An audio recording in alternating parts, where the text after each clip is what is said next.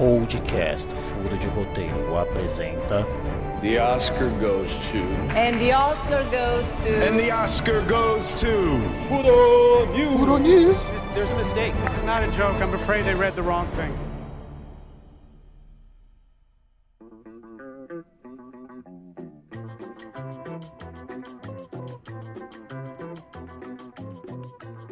Bom dia, boa tarde, boa noite, ouvinte. Está começando mais um Furo News e eu estou aqui com Yuri Cavicchioli. Como você está? Muito bem. Muito bem. O Brasil tá assim e você tá muito bem. Muito bem. Ok. Gabriel Oliveira. Não tô bem. É disso que a gente tá esperando. É isso que é, é ser sincero com o nosso ouvinte. E vamos para a primeira notícia? Começar com notícia ruim? Então a gente vai começar por frente. Exatamente. Que a reunião de Friends. reunião de Friends está mais perto do que você imagina. Bom, Podia esperar a pandemia é- acabar. Poderia, né? Ou, ou- ou, na verdade é tudo consequência da pandemia, né? Tem coisas que vieram para o bem e para o mal e Friends é uma daquelas, daquelas que vieram para o mal. É por isso que eu disse que eu tava muito bem. Essa já começa com aquela notícia aí que anima qualquer pessoa, né? Tirando esses dois chatões aí, a melhor, melhor notícia é que Friends tá voltando e a animação tá lá em cima. Friends é a pior coisa que existe no audiovisual mundial. E quem discordar de mim é clubista. Vai ser tipo uma reunião que eles vão ficar fazendo o quê? Eles vão interpretar eles mesmos conversando sobre as 20 temporadas que tiveram? Então, é pela Amazon, né? Então é, o- eles, eles fizeram isso com o Maluco no Pedaço, né? Que vai lançar. Eu acho que a ideia é parecida. Ah, justo. E saindo de coisa ruim, vamos pra coisa boa. Que coisa boa é Batman.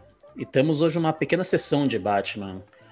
Começando por The Batman, filme que será protagonizado por Robert Pattinson, se passará na Terra 2 da DC Comics.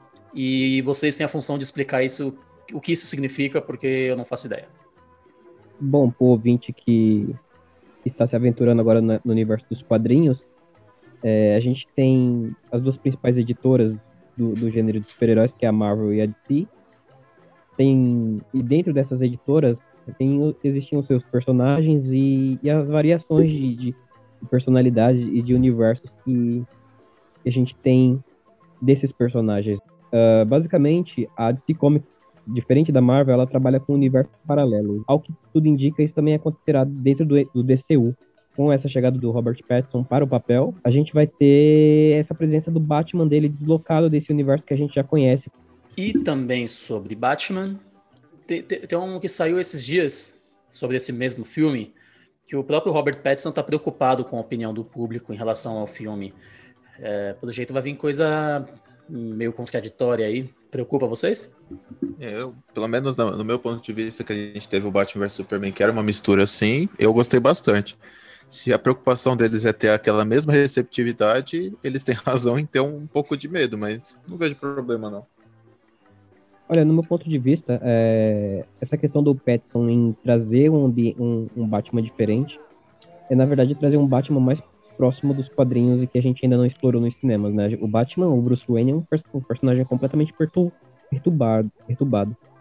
E, ao que tudo indica, o Matt Reeves, que é o diretor e que está construindo esse universo ali do, do The Batman, é, ele está construindo tudo isso com base no ano 2, que é uma HQ é, obviamente consequente do, do ano 1, e do Longo Dia das Bruxas, que é uma, que é uma série é, dos quadrinhos do Batman que ele passa a tentar procurar o, o um, um serial killer que comete diversos assassinatos em feriados. Então, ao que tudo indica, esse novo filme do The Batman vai ter um pouquinho de, de pé nessas duas coisas, né? Na questão do Batman detetivesco, nesse problema mental que é esse, esse cara vestido de morcego.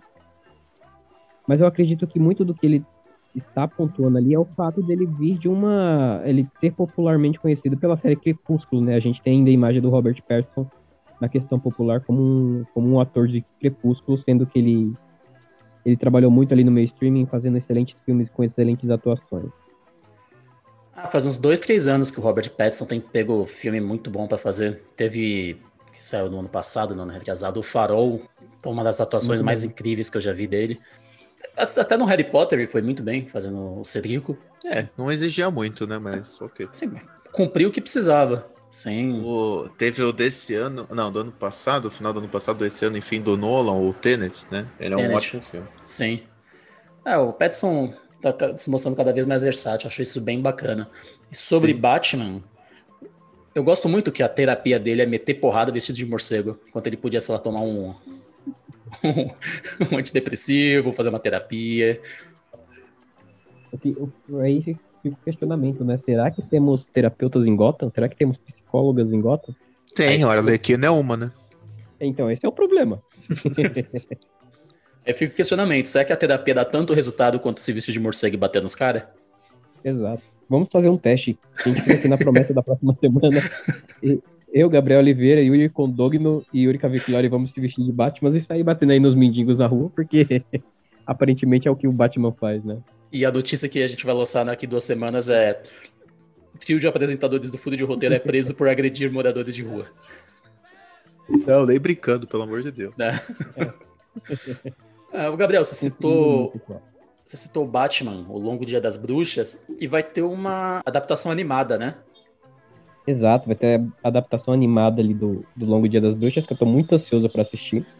A gente vai ter o dublador, ali- pra quem conhece a série Sobrenatural e é fã da série, a gente vai ter ali o, o ator que, por favor, é, me informem o nome que eu, me fugiu agora, mas ele vai ser o dublador do Batman e ele sempre quis fazer esse papel e agora ele vai ter essa oportunidade, né? Um destaque legal pra isso. Eu conheço ele como Jim Winchester, só isso. O nome dele é Jensen Eccles. Eu acho que é Eccles que se fala, pelo menos. Ou num português bem brasileiro, Jensen Ackles. Parece um filme interessante, né? O trailer é legal, vamos ver. É, tudo- As animações da DC nunca, dificilmente decepcionam, né? Então, acredito que vai ser boa. Ele tende a ser bem, bem equilibrado, né? Eu acho que uma das, principal, uma das principais vantagens da- das animações é você poder adaptar coisas ali que acontecem nos quadrinhos de uma forma bem orgânica e natural. E Tanto bem dividido. É, e barata, bem, um custo bem, muito, muito abaixo do, do que a gente vê no cinema blockbuster, né? E além disso, esse filme é, é, na verdade, a parte 1, né? A gente vai ter Uhum. o Longo Dia das- das Bruxas, parte 1 e parte 2. Então, muito curioso pra ver como é que vai ser isso. Falando em, em trailer, vocês viram o trailer do O Legado de Jogos Mortais, Espiral? Eu assisti Sim. o trailer, fiquei curioso pra ver o, o, o Chris Rock no papel ali meio dramático, mas confesso que não vou assistir porque tenho medo de filmes de terror, então vocês se divirtam com isso. Trazendo a notícia, né? Jogos Mor- Mortais está voltando. Jogos Mortais está voltando. Veja o trailer do novo filme que quebra tradições na franquia. E por que quebra tradições? Porque o os primeiros filmes não, não- sei lá, parece uma- um monte de sketch do terror com pessoas sendo torturadas. E isso é o filme. E pela primeira vez vai ter um filme com uma, uma trama, uma trama não, uma trama bem trabalhada, uma história por trás. Tô bem curioso para esse novo formato. Eu acho que finalmente eles vão lançar um filme que é realmente de terror, que tem, que tem ambientação e não apenas um bagulho gore por, por cima. E também, também traz o Samuel Jackson com a sua maior missão enquanto ele tá vivo, que é ganhar todo o dinheiro do mundo em qualquer tipo de produção. Ele vai, ele vai sempre se dar bem, porque ele é foda, então. Pô, pois é. Fala um filme que ele não fez. Você olha pro lado, tá, tá ele lá, de serpentes a bordo, falando que não aguenta mais essas porra dessas serpentes, dessa porra desse avião. Agora sendo prov- provavelmente, quem sabe, assassinado por um boneco. Boneco não, é porque o boneco morreu, não sei o que vai ser agora do, do Jigsaw. E chefe dos Vingadores, né? Ele faz tudo mesmo. Pois é, ele, ele é assassinado por, por um macaco gigante também. E deixa eu só pegar a data de estreia aqui. Tá, é pra agora já. Daqui um mês, dia 14 de maio, quando vai sair esse filme. Não sei no Brasil, por causa da, da nossa querida pandemia, do nosso querido presidente, que tá atrapalhando tudo, inclusive cinema. Mas no, no mundo externo ao Brasil vai ser no dia 14 de maio, É, o Brasil é um país à parte, né? infelizmente. Nos piores sentidos possíveis. Sim. E olha só, Netflix. Netflix e Globo podem estar criando a novela mais cara da história.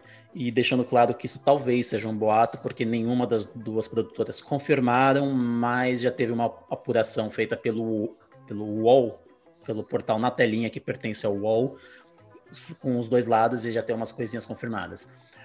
A, a produção pode custar cerca de 50 milhões de dólares. Nenhuma, nenhuma, chegou, nenhuma novela da história do Brasil chegou tão perto disso.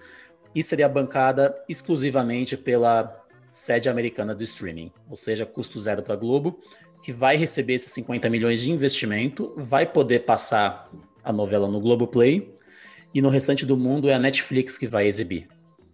É um novo mundo. É, é curioso para ver isso, né? 50 milhões de dólares é muita coisa. Hoje, brincadeiras à parte, daria tipo um bilhão de reais, mas na verdade é, é são 300 milhões de reais para fazer essa série barra novela, né?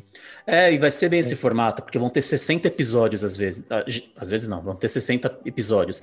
E uma novela tem o quê? 200 episódios? Mas talvez é. seja apenas uma temporada de 60 episódios. Sim, Imagina é... contracenando aí Robert Downey Jr. com Antônio Fagundes, que dupla. Não, mas eu acho que vai ser apenas o elenco nacional mesmo da Globo. Sim. Olha, mas eu acredito que só o cachê do Robert deve dar o orçamento da série inteira, viu? Sim. Sim, você sabe qual foi o orçamento dele para Vingadores? Pro... Eu sei que. Acredito é mais da metade, Guerra, né? Guerra é, Civil o... foi 70 milhões.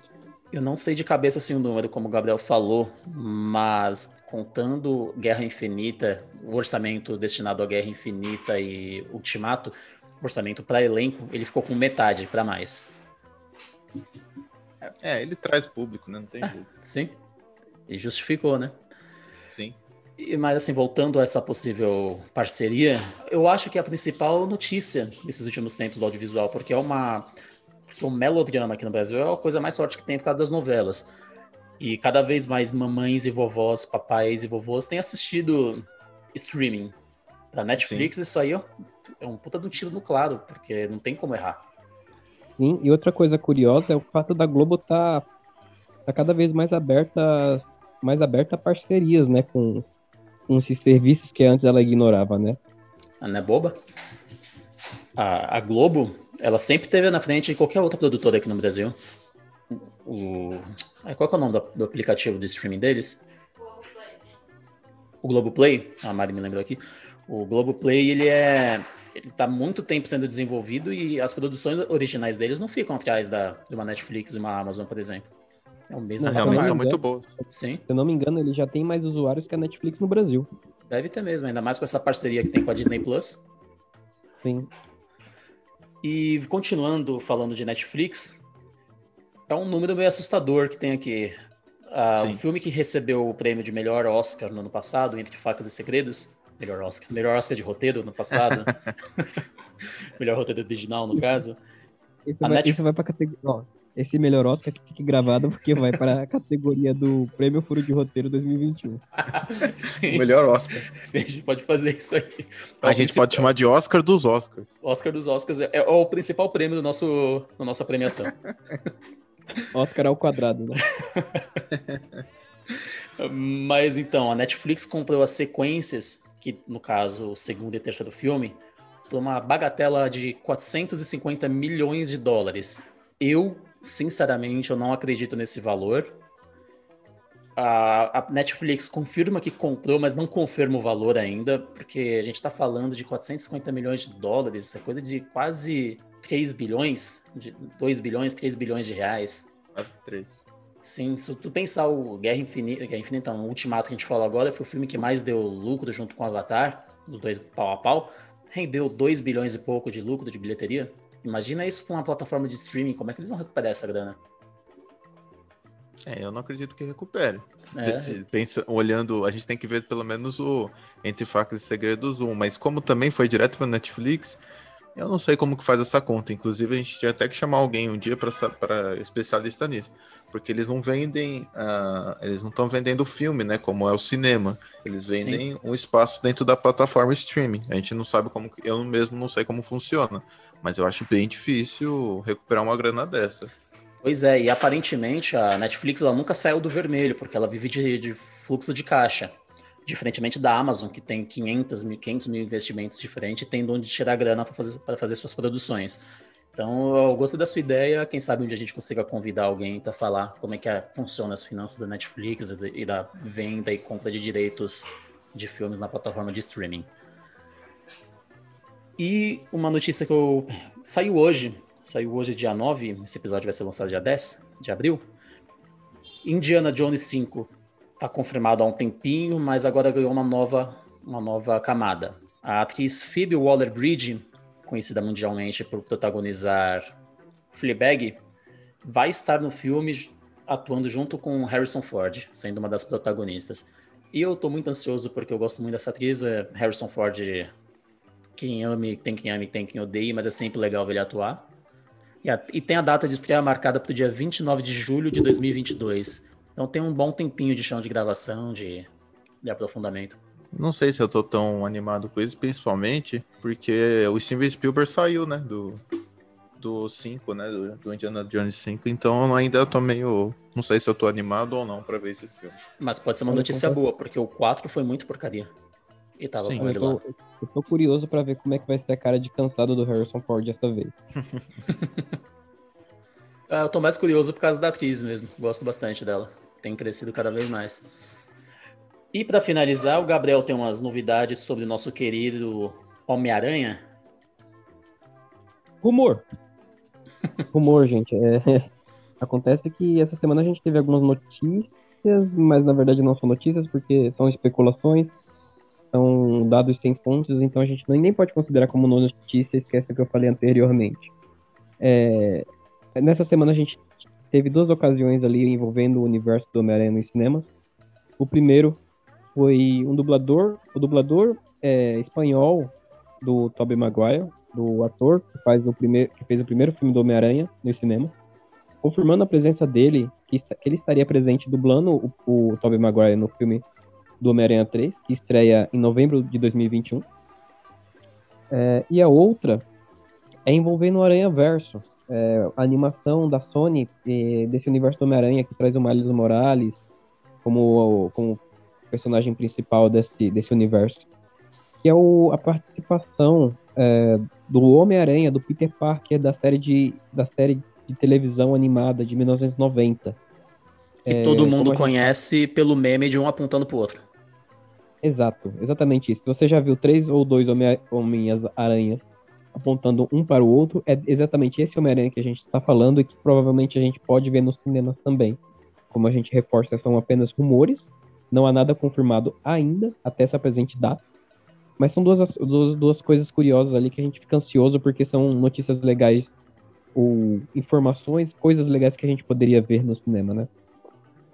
Com certeza. E o Aranha Verso 2, se tiver mesmo o Peter de, dos anos 90, eu vou ficar muito animado porque eu adorava essa série e ela que introduziu para mim o mundo dos quadrinhos. E espero também que apareça essa cena se realmente a gente tiver Tom Maguire, Andrew Garfield e Tom Holland no filme em live action Homem-Aranha 3. Vamos esperar. Ah, pelo jeito a gente vai sofrer uma overdose de Homem-Aranha nos próximos anos. ah, tem que sofrer. O Homem-Aranha é muito bom, né? É o melhor personagem da Marvel. Sim. Então, quanto mais Homem-Aranha. Depois do Pato Howard e o Pato. Muito obrigado pela presença de vocês. Aqui está acabando o Food News de hoje. Daqui duas semanas voltamos com as maiores novidades do mundo audiovisual, pelo menos do blockbuster audio, audiovisual. Se é blockbuster, obviamente, audiovisual, então me confundi todo aqui, mas é isso mesmo. E você, ouvinte, tenha um medíocre final de semana, porque no momento que nós estamos, desejar um bom dia é pedir demais. Tchau, tchau!